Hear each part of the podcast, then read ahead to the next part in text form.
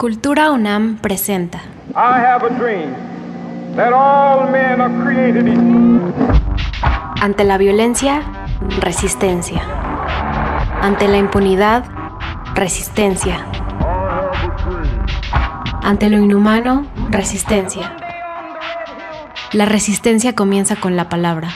Por eso debemos hablar. ¿Cuánto tiempo va a pasar para que pueda mejorar? Todos somos de un estado confiscado con un gobierno involucrado en las ganancias del el narco. Es una nación podrida con la población herida. Por la dignidad humana.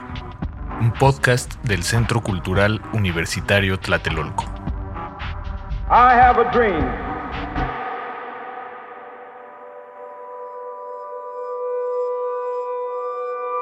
¿Qué tal?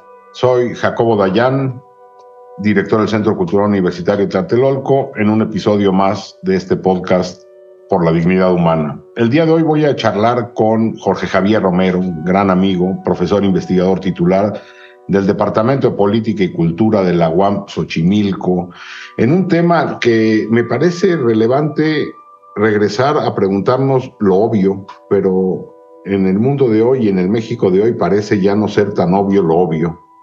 Jorge, mucha gente me pregunta, alumnas, alumnos me preguntan, ¿qué demonios es la democracia? No sé si hemos reducido la democracia o la sensación o la idea de democracia al momento de la urna. Evidentemente eso es lo que se piensa. Cuando se habla de salir en defensa del INE, en defensa de la democracia, parecería que la democracia es simplemente la posibilidad de elegir gobernantes, de una manera más completa, Jorge, ¿qué es la democracia?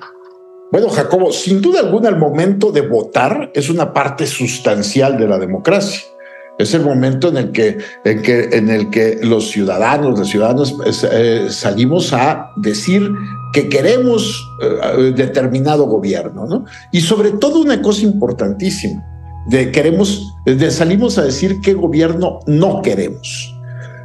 Adam Chevorsky, uno de los politólogos más relevantes que, que viven hoy todavía, este, fue mi profesor en el doctorado y es, un investigador polaco que se, asentó en Estados Unidos hace mucho tiempo, dice que lo primero que tenemos que entender es que la democracia moderna sirve para que podamos sacar del poder a quienes no queremos que sigan gobernando.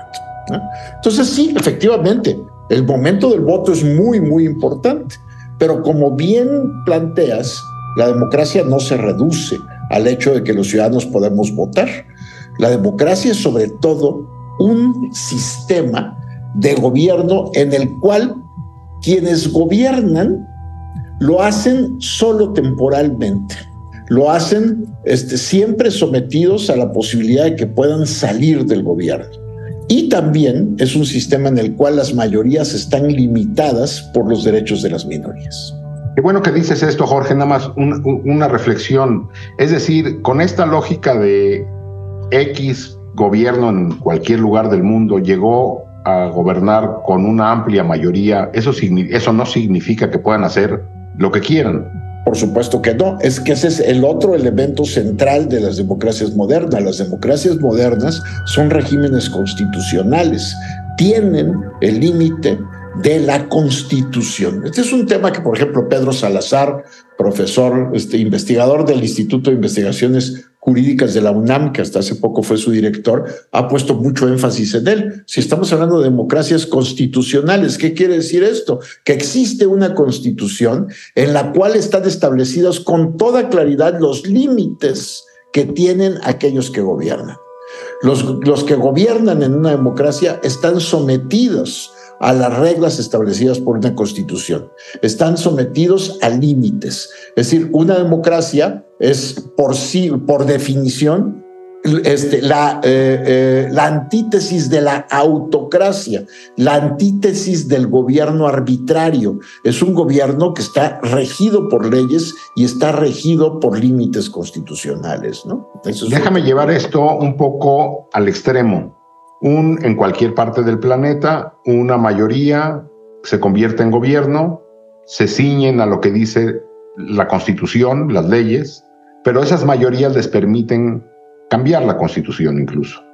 Si en el momento en que cambian la constitución se permite, por ejemplo, eh, la restricción de libertades y derechos de minorías bajo el marco de la ley, estaríamos hablando de que ese régimen dejó de ser democrático. Es decir, la democracia es el gobierno de la mayoría apegado a ciertas reglas, a ciertas leyes, en este caso la constitución, pero también respetando los derechos de minorías. Así es, así es, y además los arreglos constitucionales suelen, eh, eh, en la inmensa mayoría de los casos, en las democracias avanzadas, suelen garantizar esos derechos de minoría. Y una cosa que es muy importante, en las democracias constitucionales, la reforma, para reformar la constitución, no basta con tener el 50% más uno de los votos en el Congreso. Los arreglos constitucionales de las democracias hacen que las constituciones este, eh, necesiten coaliciones este, superiores al 50% más uno de los votos. En el caso mexicano, por ejemplo, tiene que ser dos terceras partes de la Cámara de Diputados, dos terceras partes de la Cámara de Senadores y la mitad más uno de las legislaturas estatales, este, este, eh, las que se necesitan para reformar la Constitución. Si las constituciones suelen ser eh, legislaciones más rígidas que la legislación ordinaria, precisamente para garantizar que, es, que las minorías este, sean respetadas en los órdenes constitucionales y que no baste una mayoría este, eh, legislativa para este, pasar por encima de sus derechos. Y en el caso extremo de que se logren esas mayorías y se restrinjan derechos de minorías, estaríamos hablando de que ese régimen político, sea cual sea, dejó de tener los elementos mínimos para considerarse una democracia, porque la democracia tendría que ser no nada más el gobierno de la mayoría, el respeto a la ley, sino el respeto de las minorías y la, y la posibilidad de que esas minorías se conviertan algún día en mayorías. Exactamente. la calidad de, una democracia constitucional no se mide por la fuerza de su mayoría, sino por el respeto que se tiene a sus minorías. Esto es un tema que, que, es muy, muy relevante para cuando hablamos de democracias. Y lo que estamos viendo en el mundo es que efectivamente, como tú dices, han ocurrido eh, fenómenos electorales en, el cuales, en los cuales se forman supermayorías que pasan por encima de los derechos de las minorías. Este, este es el caso de, por ejemplo, la India hoy con, el gobierno de Modi, de Modri, que, pues, bueno, pues sí, también aparece en las estadísticas como uno de los gobiernos más populares del mundo, con mayor apoyo, y sin embargo, lo que está ocurriendo en la India es un, es un deterioro, un desmantelamiento de la democracia constitucional, porque el gobierno de Modri está pasando por encima de los derechos de, de minorías muy relevantes en la India, sobre todo de la minoría musulmana. También es lo que está ocurriendo en un país que incluso pertenece a la Unión Europea, que es Hungría, donde se ha formado una supermayoría que ha reformado la constitución y, eh, para imponer la visión solo de la mayoría sobre el conjunto del país.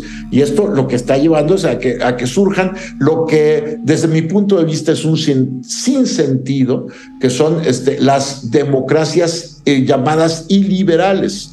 Las democracias iliberales dejan de ser democracias. Otro ejemplo es el de Turquía, ¿no? donde también una mayoría este, una mayoría este, abrumadora de la población ha apoyado al, gobierno de, de Erdogan que este, sin embargo este, ha ido generando este, una deformación de la constitución que viola los derechos de las minorías, sobre todo de la minoría kurda, de las minorías cristianas, para imponer la visión de la mayoría musulmana.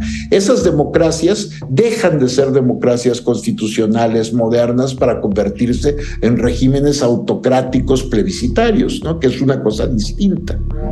Y tratando de ir colocando más eh, ladrillo sobre esta construcción de la democracia. Tenemos, recapitulando, eh, es el gobierno de la mayoría, apegado a un marco constitucional con respeto a los derechos y libertades de las minorías que tienen la posibilidad o, deben de mantener la posibilidad de convertirse en algún momento en esas minorías en mayorías.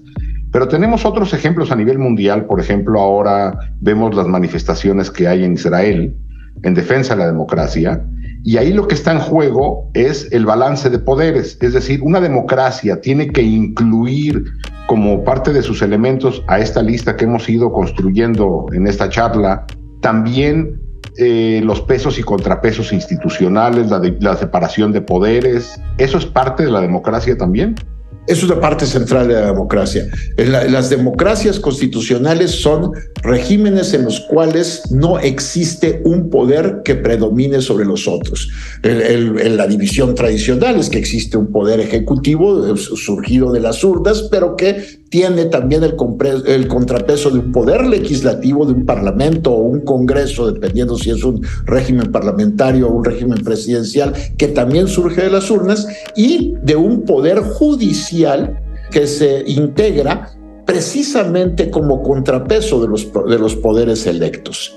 Este, eh, me, me parece muy importante que pongas el caso de Israel, porque Israel es es la, democracia más antigua de Medio Oriente, la única democracia de Medio Oriente que sin embargo está en riesgo precisamente porque el actual gobierno ha intentado debilitar al Poder Judicial. Y no es el único caso, está el caso de Polonia, que también es un país de la Unión Europea y que ha sido sancionado por la Unión Europea y ha perdido eh, capacidad de manejar los recursos que le, este, corresponden este, eh, por parte de la Unión Europea precisamente porque ha hecho reformas muy parecidas a las que está eh, intentando el gobierno de Netanyahu en Israel para debilitar al Poder Judicial, para someter al Poder Judicial al este, eh, respecto al Poder Ejecutivo. Cuando eso ocurre, evidentemente se está deteriorando la democracia y se está deformando al grado de incluso de perder el carácter de régimen democrático de esos países, ¿no? porque el Poder Judicial es una garantía de las minorías para que las minorías puedan este, eh, acceder a la judicatura para reclamar sus derechos frente a las decisiones que tomen las mayorías en el Congreso, por ejemplo, ¿no? Para defender la Constitución, para garantizar que la Constitución se respete frente a decisiones que pueda tomar la mayoría en el Congreso, en el Parlamento. Esto se está deteriorando en Israel, esto se está deteriorando, se ha deteriorado, por supuesto, en Turquía, se ha deteriorado en Hungría, se está deteriorando en Polonia, ¿no? Y corremos el riesgo de que eso ocurra también en México. Entonces, como vemos, la democracia es algo mucho más complejo que eh, la posibilidad de acudir a las urnas a elegir. Es decir, ese es el elemento simbólico importante, eh, evidente de arranque de una democracia, es decir, sin, elecciones libres y periódicas eh, y transparentes, pues no, no se puede hablar de una democracia sin Estado de Derecho, sin contrapesos políticos, sin respeto a minorías. Y bueno, pues la lista podría incluir otros elementos como no hay democracia sana sin libertad de expresión, por ejemplo. Y yo agregaría, en el caso mexicano, eh, preguntarte, Jorge, ¿se puede hablar de una democracia medianamente funcional cuando tenemos parte desde el territorio nacional con autoridades de facto que no son el Estado, es decir, con el crimen organizado fungiendo como autoridad de facto es una democracia cuando el, el, Estado, el gobierno es incapaz de controlar el territorio, a la población y la seguridad y la vida? Bueno, ese es, un tema central. Es lo primero de lo que tendríamos que hablar para hablar de una democracia funcional, es la capacidad del Estado para, eh, para este, ejercer la autoridad, para poner la ley y para garantizar el Estado de Derecho. Cuando el Estado de Derecho no, no, no existe decir, la capacidad de, este, de ejercer el poder acotado por las leyes y con garantías para la, para la población frente a los actos de, autoridad. Cuando eso no existe, no podemos hablar de democracia.